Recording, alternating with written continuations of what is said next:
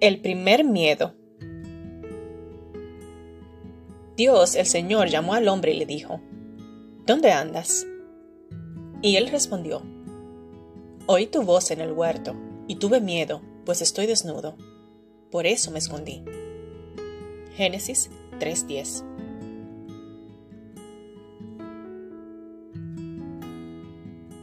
El miedo es la primera emoción mencionada en la Biblia. ¿Cuándo nació el miedo? ¿Antes o después del pecado? Un famoso escritor cristiano asegura que si Eva no hubiese tenido miedo de la serpiente, la habría confrontado con éxito.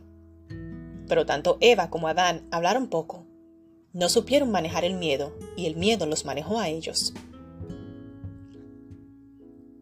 De acuerdo con esta teoría, el miedo antecedería al pecado. Sin embargo, el comentario bíblico adventista da una explicación más acertada.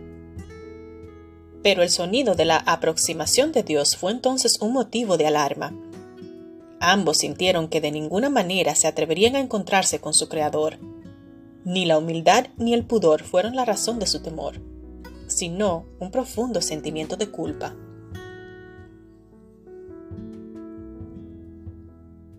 El miedo no es algo exclusivo de un género específico.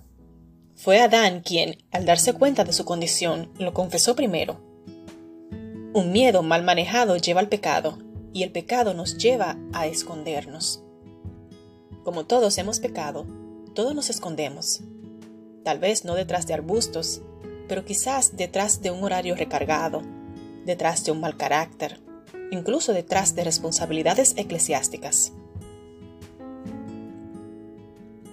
Deseamos evitar el contacto con Dios porque sabemos que lo hemos defraudado pero la buena noticia es que Dios no nos abandona.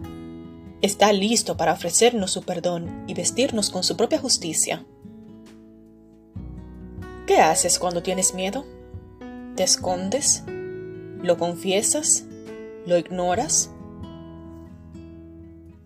El miedo de Adán lo llevó a culpar a su esposa y en última instancia a Dios mismo, quien es quien había creado a Eva. ¿Y tú? ¿Culpas a otros de tus propios actos cuando tienes miedo?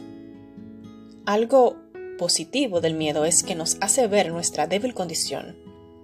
Expresa tus miedos, confiésalos a Dios, reconoce tu condición y acepta el perdón divino.